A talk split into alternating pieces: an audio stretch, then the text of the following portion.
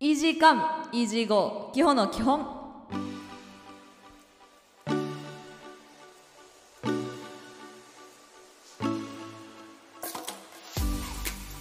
こんばんはパーソナリティのきほです。この番組は今までギリギリ両手で数えられるほどしか本を読み終えたことのない私きほが少しずつ本を読み進めていくリアル読書感想文発信ラジオです。NRS ラジオからお送りしているこの番組は YouTube、ポッドキャストそして Spotify でお聞きいただけます。あなたの好きな時間に好きな媒体でぜひ最後までお楽しみください。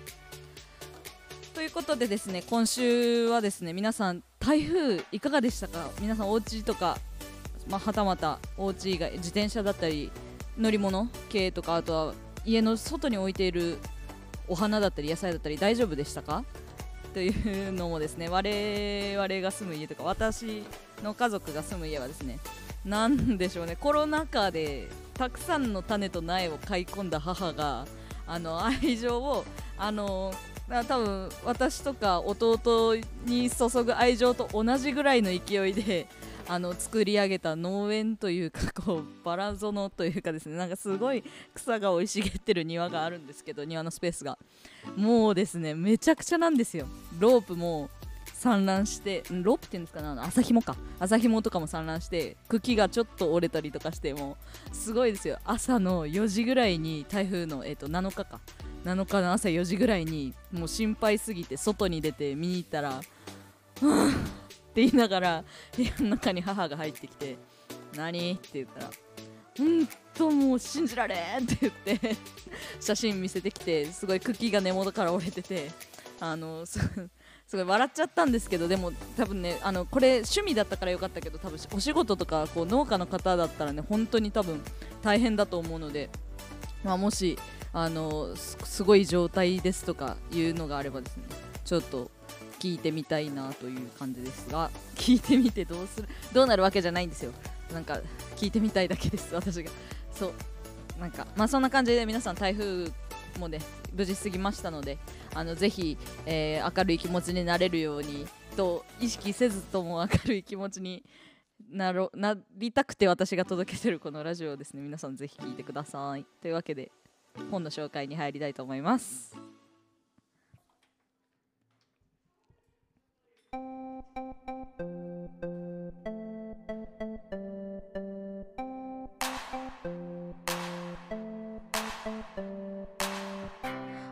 リアル読書感想文。このコーナーは すいません。ちょっと今音入ってるかな？あの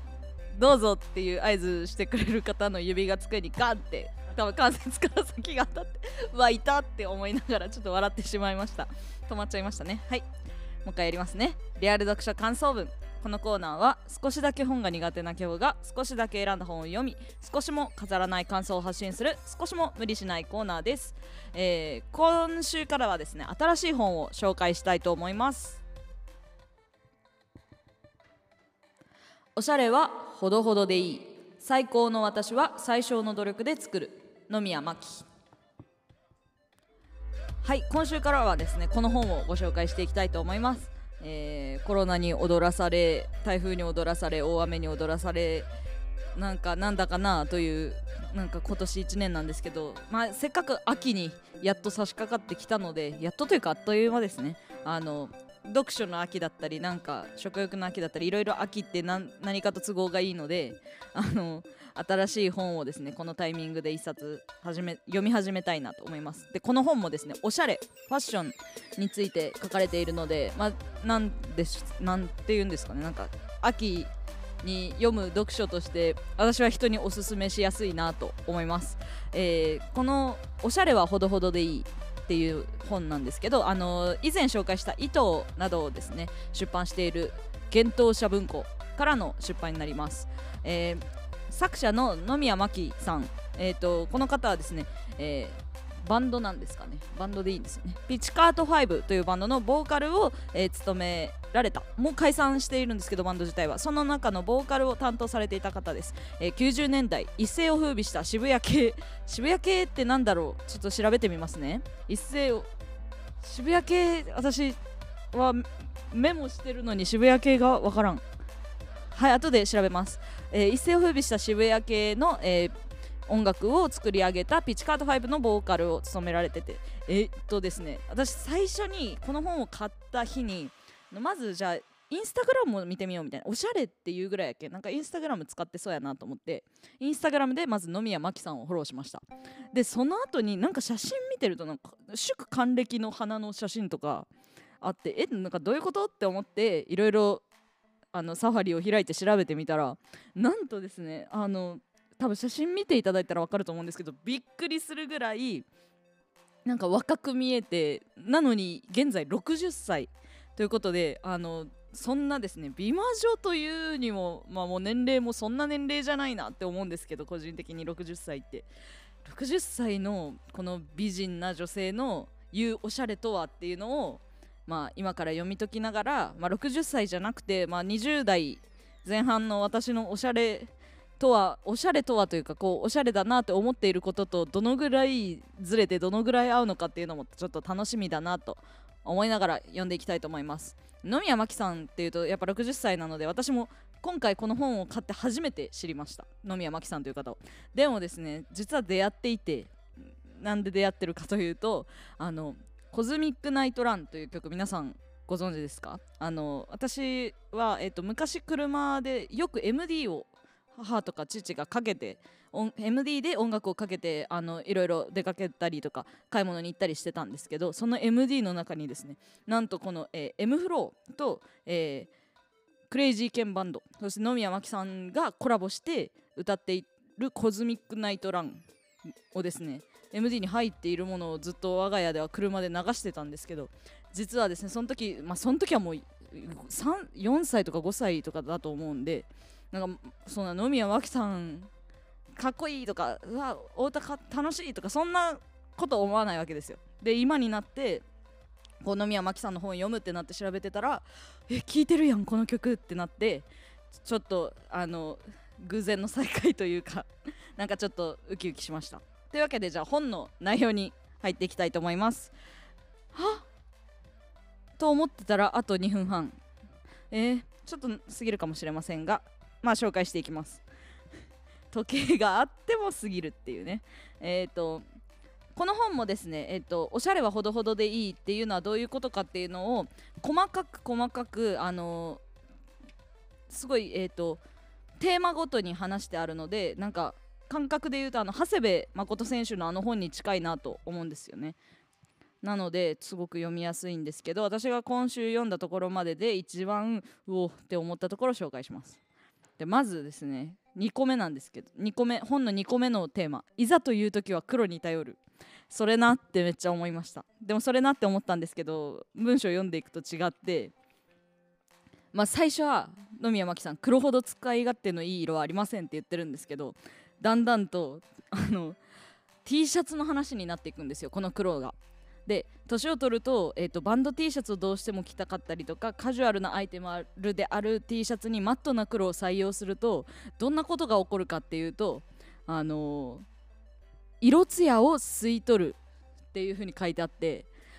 黒を着た時の自分ってどういう風に見えてるかとか一切考えたことないんですよ。でも黒の T シャツも好きだしもちろんなんかあのたまにユニクロとか GU がコラボでアーティストと出してる T シャツとかもデザインが可愛くて買っちゃったりするんですけど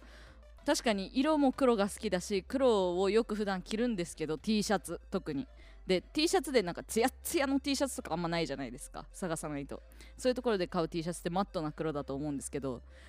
光やそういうもの吸い取られるっていう概念がまずなくてでもこれは60歳の野宮真紀さんだからこそこうあの見え方の発想というかあの色艶吸い取られるものだという考えが出てくるんだろうなと思ってちょっとまずこのこの本の2個目のテーマなんですけどこの黒っていうのは。あの早速ですねうわもうもっと読みたいもっと読みたいってなるこの一つのテーマでしたね。というわけでと次。えー、次はですね料理が一汁一菜でいいならおしゃれだって同じ。これもパラパラパラとめくって27ページからのテーマなんですけどもうタイトルからあどういうこと？ってなったんですけど一汁一菜でいい料理が一汁一菜でいいっていうことをまず私は知らなかったし あのこれもこれなんかだんだん読めば読むほど大人の女性のあの生き様を書かれてあるのではと思ってちょっとゾッとしたんですけど。でもそれがおしゃれだって同じって書いてある時におしゃれをなんかこうカルチャー雑誌とかみたいに難しく噛み砕いてくれる本とかもあると思うんですけど野宮真紀さんのこの人生観だったりなんか読んだことある文章と照らし合わせたものってあのすごい私にも分かりやすくてあの決まった自分なりの個性を持っていればあの苦手というよりも下手なのかそれとも苦手を苦手のままにしているのかみたいなのが分かるっていう文章があるんですけどなんか苦手な料理を作る時の私の気持ちが服を合わせるのが難しいだったりとかあの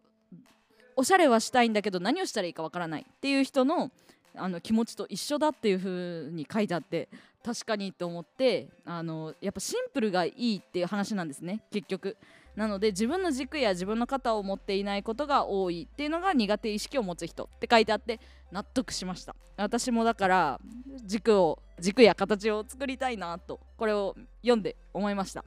あちょっとねあの紹介したいのまだあったんですけど今日はこのぐらいにして来週またあのそれなとかああねってなるところを皆さんと共有できたらなと思います。